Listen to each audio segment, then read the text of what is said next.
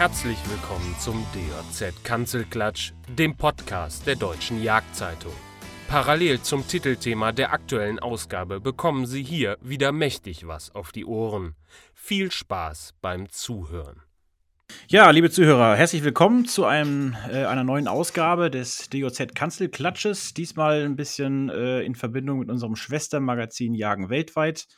Äh, da haben wir uns ein Thema ausgesucht, was ja sehr kontrovers selbst in Jägerkreisen diskutiert wird, nämlich die Auslandsjacht, im Speziellen jetzt gerade die Auslandsjagd in Corona-Zeiten. Und äh, ja, dafür habe ich mir einen kompetenten Gesprächspartner gesucht, der als einer der wenigen es in den letzten Monaten geschafft hat, ähm, eine Auslandsjagd zu machen. Er ist nach Südafrika geflogen. Ich spreche mit Moritz Fehrer. Lieber Moritz, herzlich willkommen. Schön, dass du dabei bist. Ja, vielen Dank, dass ich heute hier sein darf. Äh, freut mich. Ja, du bist ein Mann, sage ich mal, den ich seit äh, einigen Jahren kenne. Wir sind immer mal wieder in Kontakt. Ich weiß, dass du ein begeisterter Auslandsjäger bist und ich schlage vor, dass du unseren Zuhörern jetzt vielleicht erstmal ein bisschen was zu deiner Person sagst. Nicht zu ausschweifend, aber äh, vor allem das Jagdliche, der jagdliche Fokus, der interessiert uns natürlich und äh, warum du ein begeisterter Auslandsjäger bist. Peter, erstmal vielen Dank. Ich habe gerade nachgedacht, ich glaube, wir kennen uns jetzt seit knapp 15 Jahren. Das erste Mal, als wir miteinander zu tun hatten, äh, war, als ich dir meinen Australien-Artikel zur äh, Büffeljagd im Northern Territory damals zugeschickt habe. Ähm, warum bin ich ein begeisterter Auslandsjäger? Es ist wie so oft den Umständen geschuldet. Ich bin mit der Auslandsjagd groß geworden. Mein Vater hat auch schon immer viel im Ausland gejagt, wobei Ausland in dem Fall in erster Linie Österreich und die Tschechei war. Und ich habe die letzten 10, 12 Jahre fast durchgehend im Ausland gelebt unter anderem eben auch in Singapur, wo ja ein striktes Jagdverbot herrscht und habe mich dann eben nach anderen Jagdmöglichkeiten umgesehen und bin über Umwege dann in Australien damals gelandet.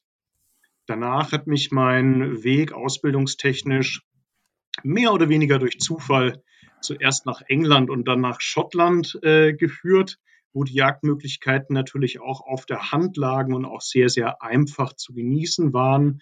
Ähm, wie jede gute englische Uni hatten wir auch einen eigenen, einen eigenen Schießclub, der auf dem Universitätsgelände eigene Waffenschränke hatte, wo wir uns auch Munition liefern lassen könnten. Also die Bedingungen hätten nicht besser sein können. Und natürlich haben wir in diesem Tontauben-Schießclub uns am Wochenende auch regelmäßig getroffen und sind privat jagen gegangen. Äh, in meiner Zeit in Schottland hat sich das dann weiter auch auf, äh, nicht nur auf die Flinte, sondern auch auf die Büchse, auf Rotwild und allerlei andere lustige Tiere äh, weiter erstreckt, sodass wir wirklich die gesamte Bandbreite äh, dort drüben äh, erleben durfte. Und äh, der Sache bin ich treu geblieben, weil ich einfach immer wieder gemerkt habe, dass man eine andere Kultur, und da rede ich jetzt gar nicht mal von den Touristen-Hotspots äh, wie London, Glasgow oder Manchester, die ja doch immer sehr austauschbar sind, sondern eben wirklich die Menschen, die in einem Land leben, gerade bei der Jagd in der Natur ganz anders nochmal und unverfälscht kennenlernt und dort wirklich die Möglichkeit hat, äh, einzutauchen. Und äh, das hatte ich, äh, hat mich immer fasziniert, das hat mir immer großen Spaß gemacht und das habe ich auch versucht, mir beizubehalten und habe mir auch immer vorgenommen, ein, zwei größere Reisen pro Jahr zu machen. Das funktioniert mal besser und mal weniger gut. Ja, derzeit wohl eher weniger gut. Äh, das ist ein großes Problem, was wir natürlich in der Redaktion der Young Waldwelt auch sehr zu spüren bekommen. Äh, nicht nur von Seiten der Anzeigenkunden, sondern auch von Seiten potenzieller Geschichtenschreiber. Es kommt natürlich sehr viel weniger rein, weil Jagdreisen in Corona-Zeiten natürlich eine sehr, sehr komplizierte Geschichte äh, ja, sein kann, nicht unbedingt sein muss, wie dein Beispiel zeigt. Ähm, vielleicht kommen wir einfach mal konkret genau darauf zu sprechen. Ähm, wie hat es dich nach Südafrika getrieben in so einer Zeit? Also der Trip war eigentlich schon für letztes Jahr, sprich 2020, für den März vorgesehen. Und äh, alle erinnern sich, wir waren damals im Lockdown und es war mit den Flügen sehr schwierig, sodass wir es damals kurzfristig absagen mussten. Und auch hier hat sich privates, jagdliches und berufliches mal wieder sehr geschickt miteinander verbunden. Ich hatte das große Glück, äh, letztes Jahr eine absolute Traumfrau, auch Jägerin, heiraten zu dürfen. Und seitdem machen wir uns natürlich auch Gedanken über die Hochzeitsreise, werden von vielen Freunden immer wieder darauf angesprochen und ähm, müssen natürlich so wie alle anderen da im Augenblick auch äh, zurückstecken und haben gesagt, naja, das ist nicht so einfach. Uns dann mal Gedanken gemacht, welche Länder würden uns denn äh, wirklich reizen und interessieren. Und gesagt haben, eine Hochzeitsreise sollte ja nicht ein verlängertes Wochenende im dem Schwarzwald sein. Gar keine Abwertung, dort habe ich auch ein paar Jahre leben dürfen. Aber es sollte ja was Besonderes sein und das dürfte jetzt auch wirklich was sein, was mal ein bisschen weiter weg ist und wir uns Zeit dafür nehmen. Und drei Ziele, die einfach immer wieder aufgetaucht sind, waren Australien, Argentinien und Südafrika. Australien ist wahrscheinlich nicht nur das gesamte Jahr 2020, sondern wird wahrscheinlich auch das gesamte Jahr 2021 mindestens bis Dezember, vielleicht sogar noch darüber hinaus weiter geschlossen sein. Ähnlich schwierig gestaltet es sich nach wie vor mit Argentinien beziehungsweise fast mit ganz Südamerika. Ich war mit mehreren Outfittern regelmäßig im Austausch, äh, die immer wieder gehofft und gebangt haben, dass es sich jetzt doch öffnen könnte.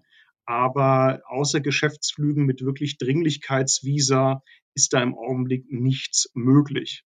Und dann war da eben Südafrika, das auch im März letzten Jahres schon mal angedacht war, dass ich 2007 schon mal jagdlich bereisen durfte.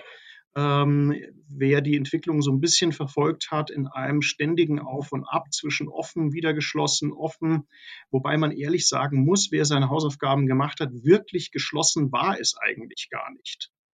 Äh, was ist, es ist, dass es schwieriger geworden ist. Es ist aber nicht geschlossen. Südafrika selber hat sich für, war für Touristen nur ein ganz, ganz kurzes Fenster geschlossen. Die Bundesregierung bzw. Lufthansa hat es einfach schwieriger gemacht, weil die Flüge nur eingeschränkt zur Verfügung standen, beziehungsweise so wie jetzt eben auch äh, Mitte Februar beziehungsweise Anfang Februar die Flüge möglich waren, aber eben nur mit entsprechenden Corona-Tests und die entsprechenden Regularien alles andere als klar erkenntlich und transparent waren. Selbst für Lufthansa selbst war es zeitweise schwierig zu wissen, was jetzt genau möglich ist und was nicht möglich ist, weil sich einfach die Neuerungen überschlagen haben. Wie hat sich die Einreise denn gestaltet? Also musstest du vorab testen, äh, irgendwas vorweisen, musstest du in Quarantäne? Wie sah die Rückreise aus? Wie war es die Hygiene vor Ort?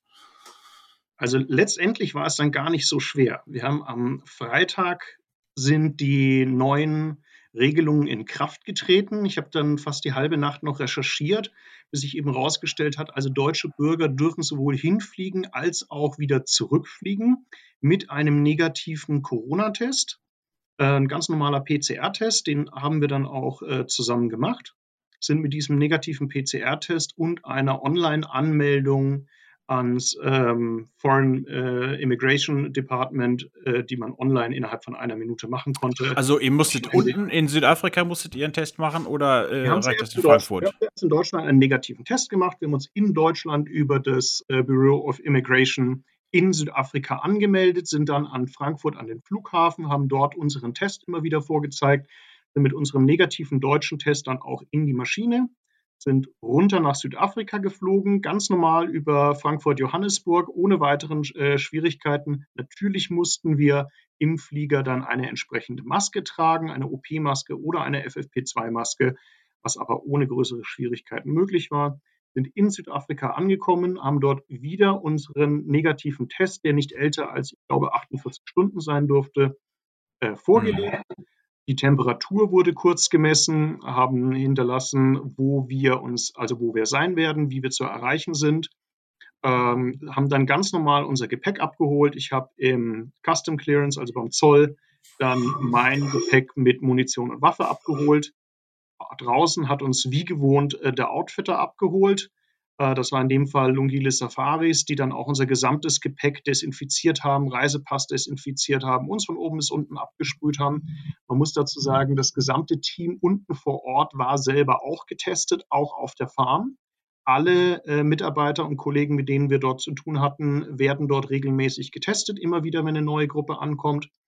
Wir haben dort wunderbare Tage verbracht und sind am letzten Tag von der Lodge circa, ich sag mal, eine Dreiviertelstunde ins nächste Krankenhaus gefahren, hatten morgens beim Frühstück bereits die Gelegenheit, die notwendigen Papiere auszufüllen für den nächsten Corona-Test, den wir dann in Südafrika im Krankenhaus innerhalb von zehn Minuten gemacht haben und mit diesem negativen Test, den wir noch am selben Nachmittag das Ergebnis bekommen haben, sind wir dann ganz gewohnt wieder über Johannesburg auf direktem Weg nach Frankfurt zurückgeflogen. waren dann in Deutschland fünf Tage in Quarantäne. Das war in unserem Fall Freitag, Samstag, Sonntag, sodass das bei mir dann auch nur zwei Arbeitstage betroffen hat, also Montag, Dienstag, die ich wie gewohnt sonst auch im Homeoffice verbracht habe. Habe dann am fünften Tag meinen zweiten Quarantäne oder meinen zweiten Corona-Test in Deutschland absolviert, habe nach 24 Stunden wieder das Ergebnis bekommen und war dann am sechsten Tag sozusagen aus der Quarantäne entlassen und kann mich seitdem genauso frei bzw. eingeschränkt wie alle anderen auch wieder bewegen. Das heißt Quarantäne, du darfst, darfst vom Flughafen aus, darfst du nach Hause fahren, ganz normal, äh, Heimweg antreten und dort zu Hause musst du dann die Quarantäne beginnen. Und diese Genau, fünf Tage, die sind ähm, äh, jetzt für Beispiel Südafrika. Es gibt auch Länder, wo du dich eventuell informiert haben könntest, wo du eine längere Quarantäne hast oder wo du eigentlich gar nicht mehr einreisen darfst, weil es ein Hochrisikogebiet ist. Weiß ich im Moment gar nicht. Also alles, was ich bisher kenne, sind diese fünf Tage Quarantäne. Das sind eben eigentlich zehn Tage Quarantäne, die mit einem zweiten negativen Test nach fünf Tagen beendet werden können. Andere Mhm. Regelungen sind mir im Moment nicht bekannt. Ich habe Mhm. für mich entschieden, dass ich mir dann in Frankfurt ein Mietauto nehme, mit dem ich mich, äh, mit dem ich dann mit meiner Frau direkt nach Hause zurückfahre sodass da keine weiteren äh, Schwierigkeiten gibt. Wir haben es jetzt extra vermieden, öffentliche Verkehrsmittel zu nehmen und Mhm. haben auch einfach nicht unser eigenes Auto in Frankfurt so lange stehen lassen wollen. Das Auto wurde dann bei uns zu Hause wieder ohne Kontakt abgeholt, lief also auch völlig problemlos. Und äh, um die ganze Geschichte vielleicht abzukürzen, ja, das ist jetzt nicht das übliche Vorgehen, wie wir es aus den letzten Jahren von Jagdreisen gewohnt waren. Nichtsdestotrotz, es hat der Reise keinen Dämpfer aufgesetzt, sodass wir gesagt haben, darunter hat die, Lei- äh, hat die Reise oder das Erlebnis äh, gelitten. Im Gegenteil, das, was wir in Südafrika erleben durften, das war wirklich einmalig und äh, ich bin sehr, sehr froh und meine Frau auch, dass wir es gemacht haben. Mhm. Das klingt auch so, als wärst du sehr, sehr sicher unterwegs gewesen die ganze Zeit und äh, es hätte keinen Moment gegeben, wo du irgendwo eine Unsicherheit gespürt hättest, dich entweder anzustecken oder ähm, es zu bereuen, sage ich mal, diese ange Reise angetreten zu sein. Ähm, was mich jetzt interessiert, wie wurde denn eure Ankunft vor Ort eigentlich aufgenommen? Weil ihr seid ja nun wirklich, äh, ja, einer, einer oder wenn nicht die einzigen Gäste, äh, nicht einer der wenigen, sondern ein, wirklich die einzigen Gäste gewesen, die dort, soweit ich weiß, im letzten Jahr aufgetaucht sind. Ne? Ah, das stimmt leider. Ähm, vielleicht noch ganz kurz. Ja, bei solchen Reisen, was man natürlich nicht machen darf, man darf seinen gesunden Menschenverstand nicht zu Hause zurücklassen. Wir haben natürlich größere Ansammlungen von Menschen gemieden. Wir sind nicht in die ganzen Touri-Hotspots rein. Wir waren nicht in die ganzen Supermärkten, Basaren oder sonst was, sondern wir haben uns größtenteils auf dieser Lodge bewegt, der ein in sich geschlossener Kosmos ist, nicht unähnlich, äh, wie wir es vielleicht auch manchmal zu Hause vorfinden. Und die Freude dort war einfach überwältigend. Jetzt ist Südafrika ja immer ein Land, das durch die Sonne und durch äh, Gastfreundschaft geprägt ist. Aber was wir dort erlebt haben, war wirklich eine Mischung zwischen großer Freude, Dankbarkeit und ja fast schon Verzweiflung. Wir waren wirklich seit einem Jahr die ersten internationalen Gäste, auch die ersten äh, Jagdgäste, die, die dort waren. Äh, in der Zwischenzeit waren fast nur südafrikanische Gäste, die vielleicht mal übers Wochenende da waren, ein bisschen Fototouristen auch aus Südafrika da.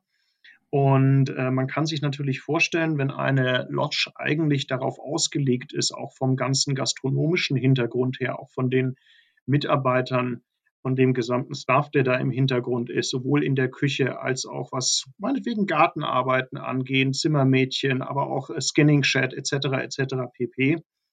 Ähm, wenn die darauf ausgelegt sind, dass sie pro Jahr üblicherweise 50 bis 60 internationale Gäste bekommen.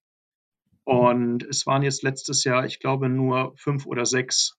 Was das wirtschaftlich bedeutet, das kann sich jeder selber ausmalen. Und die Mhm. Lage da unten ist derzeit wirklich ernst. Und das darf man einfach dabei nicht vergessen. Ja. Das heißt, äh, wirtschaftlich hast du das Gefühl, stehen die Menschen kurz vorm Ruin? In manchen Bereichen definitiv. Ich glaube auch, äh, wir werden das dieses Jahr noch weiter sehen. Dass die, die Reserven sind allesamt aufgebraucht. Ähm, man muss sich eben nur anschauen, was so eine Lodge für ein Aufwand ist. Wir wissen in Deutschland, was das in Deutschland ein, äh, ein Revier kostet. Und die Lebensunterhaltskosten sind in Südafrika jetzt gar nicht so, so viel niedriger, wenn man die Preise in den Supermärkten oder an den Tankstellen vergleicht. Ähm, wer kann sich ausmalen, was da unten der Unterhalt einer solchen Lodge kostet? wenn es keine Trophäenjäger dort unten gibt und keine Tiere erlegt werden, warum sollte man die dann auch noch weiter hegen? Warum dann im Augenblick weiter äh, im Game Department Leute, Anti-Poaching Control und so weiter anstellen? Äh, warum weiter die ganzen Scanner, die ganzen Tracker und so weiter beschäftigen? Äh, die finanziellen Reserven, die vielleicht bisher noch gelangt haben, sind jetzt aufgebraucht. Weiteres Problem ist, viele der Farmer da unten können sich auf Corona-Hilfen, die es ja auch dort unten vielleicht gäbe, überhaupt nicht bewerben, weil eine der Grundvoraussetzungen, um diese Hilfen zu bekommen, ist, dass mindestens äh, 50 Prozent des, äh, des Betriebes in Hand eines Schwarzen sind. Das mhm. ist für uns Deutsche schwer nachzuvollziehen, aber das ist Afrika und so funktioniert das da unten nun mal. Mhm. Das heißt, äh, die Corona-Hilfen, die dort auch nur mit größter Verzögerung ausbezahlt werden. Die EU-Hilfen, äh, die runter nach Südafrika überwiesen wurden, sind ja allesamt verschwunden. Und die wenigen Hilfen, die es gibt, die sind für die Farmer äh, nicht zu erreichen. Darauf können die sich erst gar nicht bewerben. Und ähm, auf dieser Farm, wo wir jetzt waren, stehen hinten dran circa 300 bis 360 äh, Familien oder 360 Menschen und deren Familien, äh, die jetzt auch das erste Mal wieder durch unsere Jagdaktivitäten da unten Fleisch im größeren Stil bekommen haben. Jetzt könnte man natürlich fragen, ja, warum schießen die denn nicht selber das Fleisch? Das können die doch, dafür brauchen die doch keine ausländischen Gäste. Ja, das stimmt natürlich.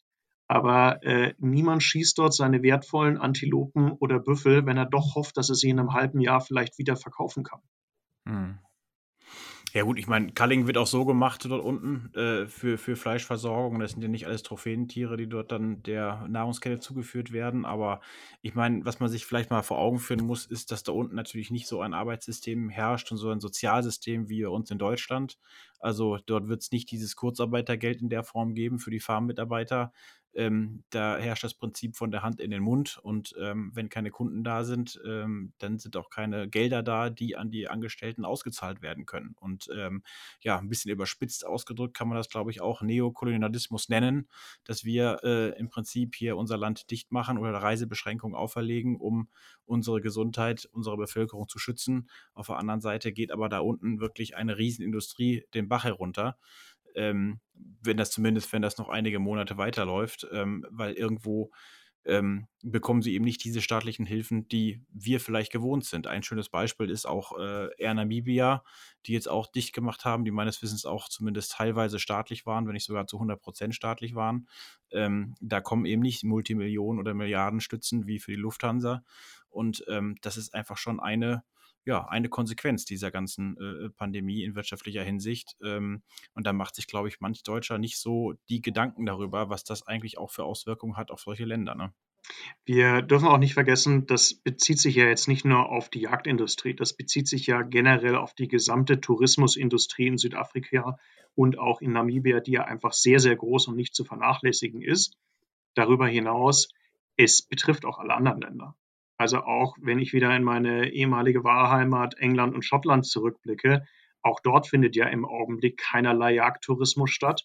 Äh, also auch kein Jagdtourismus aus dem Ausland nach England oder Schottland. Ja, selbst innerhalb des Landes ist es ja ganz, ganz schwierig, teilweise hin und her zu reisen und äh, dort Jagdreisen nachzukommen. Der Engländer aus London kann im Augenblick nicht nach Schottland fahren, um dort im äh, Herbst äh, zum Stalking zu gehen oder um dort an Rothund, äh, an, Entschuldigung, an ähm, Moorhundjagden teilzunehmen, an Gaussjagden teilzunehmen.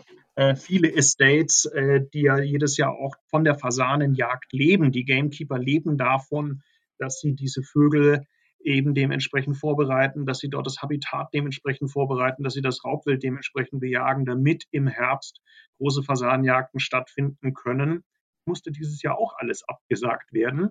Äh, das hat auch nicht funktioniert.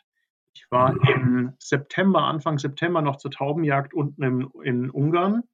Und am Tag meiner Rückreise ist hinter mir sozusagen der Vorhang runtergegangen. Äh, dort hat es schon Probleme mit der Hirschjagd gegeben. Wer ein bisschen sich in Ungarn auskennt und ein bisschen weiß, wie das in Ungarn auch, äh, welche Rolle dort die Jagd und eben auch die Auslandsjagd spielt, kann sich vorstellen, äh, was das für die Ungarn bedeutet. Äh, Tschechien, unser direkter Nachbar. Viele Deutsche fahren regelmäßig und gerne nach Tschechien zur Jagd, sei es auf Wildschweine, sei es auf Fasane, sei es auf äh, Sika-Wild. auch dort wochenlang die Reise rüber gar nicht möglich. Also wir müssen nicht, gar nicht unbedingt immer äh, nach Afrika schauen. Die Beispiele liegen auch direkt vor uns und auch dort sind Jobs und Familien einfach direkt betroffen. Hm. Ja, also wo du die Reisebranche ansprichst, wir wollen natürlich eigentlich grob beim Thema Auslandsjagd bleiben, aber ähm, die beliebteste Urlaubsinsel der Deutschen, Mallorca, ähm, kann da eben auch ein Lied von singen, ne? Ähm, was das für wirtschaftliche Konsequenzen hat. Äh, der Ausbleiben des Tourismus ist wirklich ähm, gigantisch. Ne? Also die Einheimischen gewinnen natürlich jetzt die Insel zurück für sich und äh, sind das gar nicht gewohnt, so leere Strände vorzufinden. Aber ähm, ja, aus wirtschaftlicher Sicht eine Vollkatastrophe, muss man wirklich sagen. Und auch da auf Mallorca kann gejagt werden. Da gibt es einen Jagdtourismus, wenn auch klein. Ähm, aber ähm, ja, das ist schon schon böse. Aber gut, die wirtschaftlichen äh, Auswirkungen haben wir jetzt drüber gesprochen, die sind klar. Was heißt das denn letzten Endes fürs Wild? Also man kann jetzt auf Südafrika gesehen, da werben natürlich viele Farmen schon damit, Leute, wir haben jetzt ein Jahr keine Kunden gehabt oder wenig Kunden. Ähm, das heißt, wir haben mehr Wild, wir haben äh, stärkere Trophäen, es sind noch mehr Trophäen in die Altersklasse reingewachsen.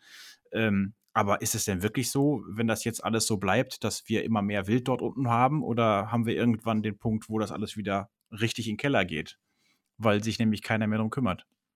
Also im Moment, ich kann immer nur von dem berichten, was ich gerade erlebt habe. Im Moment ist es wirklich so, das Wild ist unglaublich vertraut. Äh, die Trophäenqualität war wirklich unglaublich stark. Also man, man hat viele wirklich alte Trophäenträger gesehen. Man hat einen großen Mittelbau gesehen, sodass da auch in den nächsten Jahren wirklich sehr viel nachrutschen wird.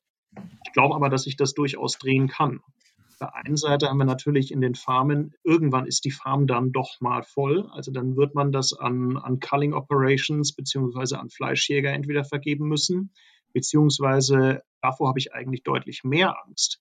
Wenn jetzt nicht bald wieder großes Interesse an der Trophäenjagd in Südafrika besteht und man damit Geld verdienen kann, dann wird dort die Wilderei Einzug halten, weil es sich die Farmer gar nicht mehr leisten können, diese Anti-Poaching-Patrols, die in den letzten Jahren sich dort etabliert haben und sehr erfolgreich waren, aufrechterhalten zu können. Nicht zuletzt auch die Farmmitarbeiter, die nicht mehr auf der Farm äh, leben und arbeiten werden, werden nach wie vor Hunger haben. Und äh, die Gefahr, dass die dann äh, zu Wilderern werden und auf die Farmen, die sie nun mal sehr gut kennen, zurückkehren, und dort mit äh, Schlingen, selbstgebastelten Waffen oder mit Hunden das Jagen anfangen, äh, die ist sehr, sehr groß. Damit sind weitere Konflikte äh, vorprogrammiert zwischen den Farmern und den Wilderern. Damit ist dann aber auch wirklich wieder ein massiver Anstieg der Wilderei, sowohl kommerziell als auch nicht kommerziell äh, vorprogrammiert und damit auch wieder das Aussterben oder zumindest der drastische Zurückgang einiger Arten äh, gute Beispiele dafür haben wir ja in den letzten Jahren beim äh, Nashorn und beim Elefant, sogar im Krüger Nationalpark gesehen, der ja jetzt wirklich sich nicht beschweren kann, dass da zu wenig äh, Touristendollars landen würden. Hm.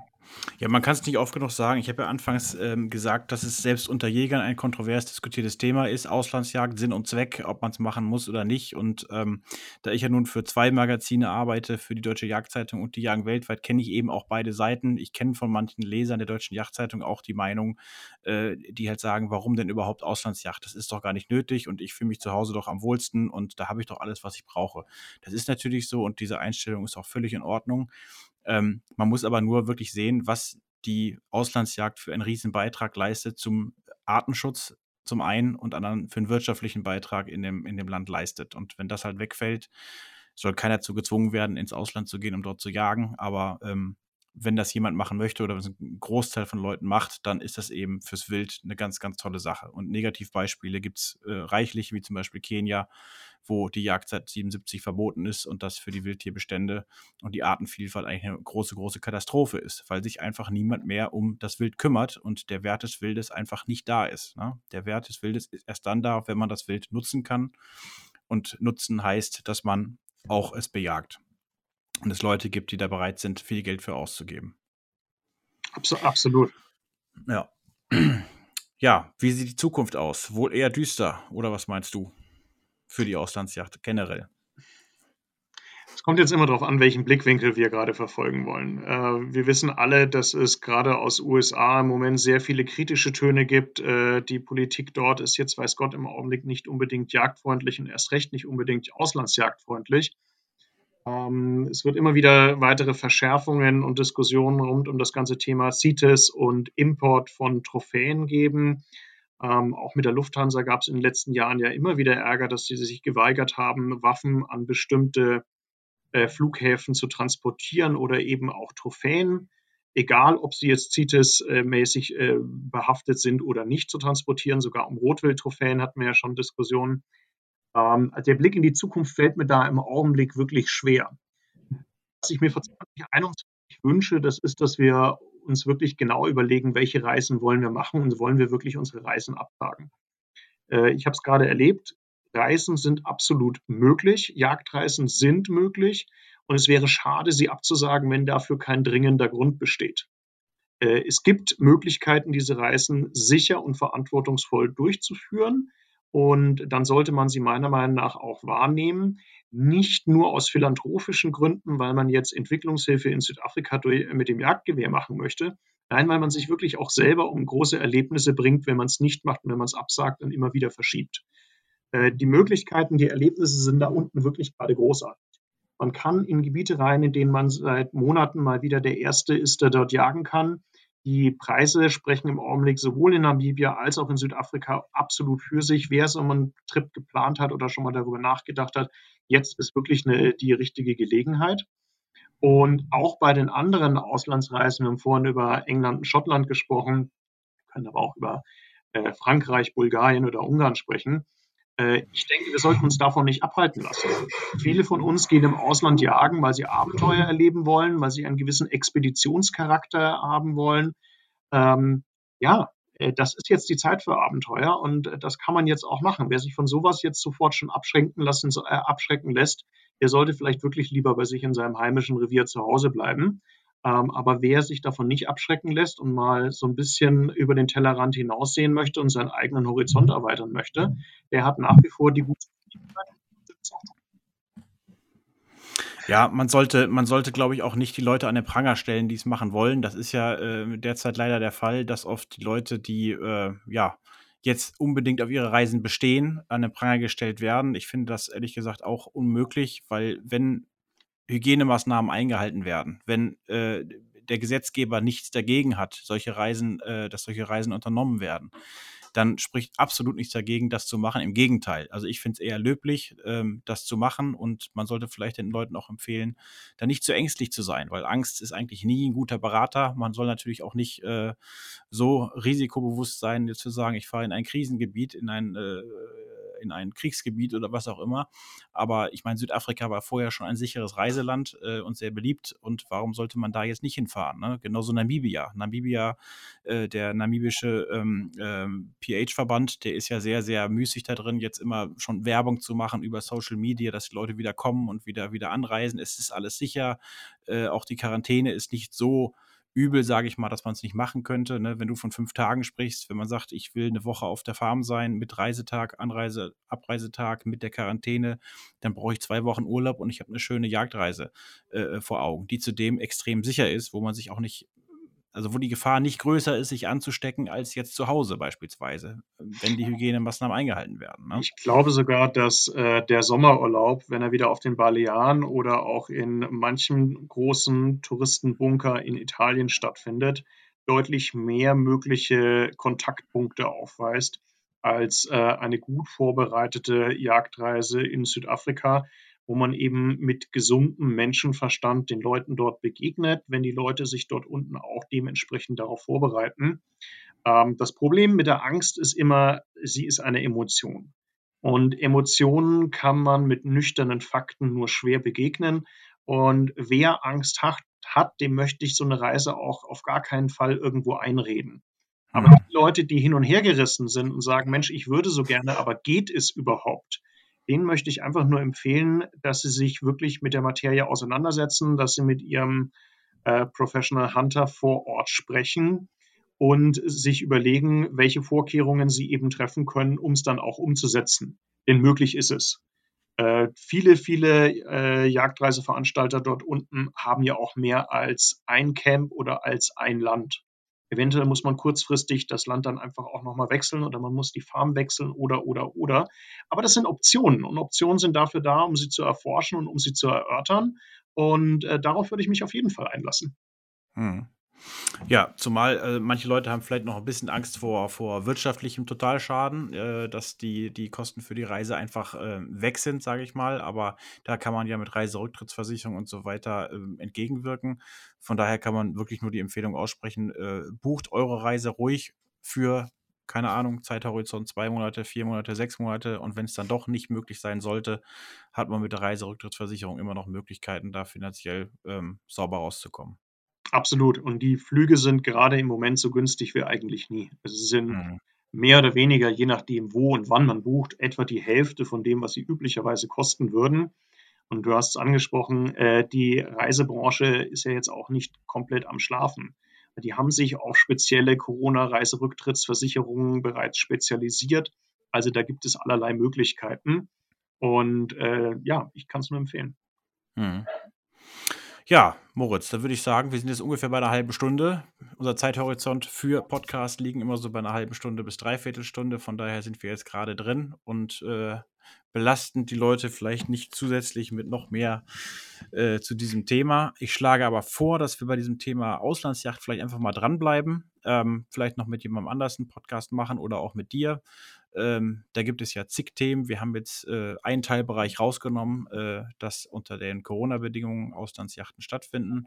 Ähm, ja, vielleicht von dir nochmal ein Schlusssatz zu dieser ganzen Thematik. Äh, deine Empfehlung an potenzielle Auslandsjäger oder begeisterte Auslandsjäger? Meine Empfehlung ist wirklich, mit den Veranstaltern vor Ort unten Kontakt aufzunehmen, über die Möglichkeiten zu sprechen, sich auch unabhängig davon selber in Deutschland zu informieren, und zwar aus verschiedenen Quellen. Und dann kann ich eigentlich nur empfehlen, es zu machen. Es lohnt sich. Wie gesagt, man muss bestimmte Vorkehrungen treffen, sowohl in Deutschland als auch unten vor Ort. Aber es ist nichts, was die gesamte Reise verdirbt, sondern es sind alles Erlebnisse, die einmalig sind. Es sind wunderschöne äh, Erlebnisse, die auch so nicht wieder kommen werden. Und äh, es ist auf jeden Fall etwas, was einem hinterher auch keiner mehr nehmen kann, sondern es bleiben Erinnerungen. Und äh, wie hat man jemand gesagt, äh, wir sind die Sammlung oder ein erfolgreiches Leben, es sind die Sammlung der Erinnerungen, die wir über unser Leben zusammentragen. Hm. Okay.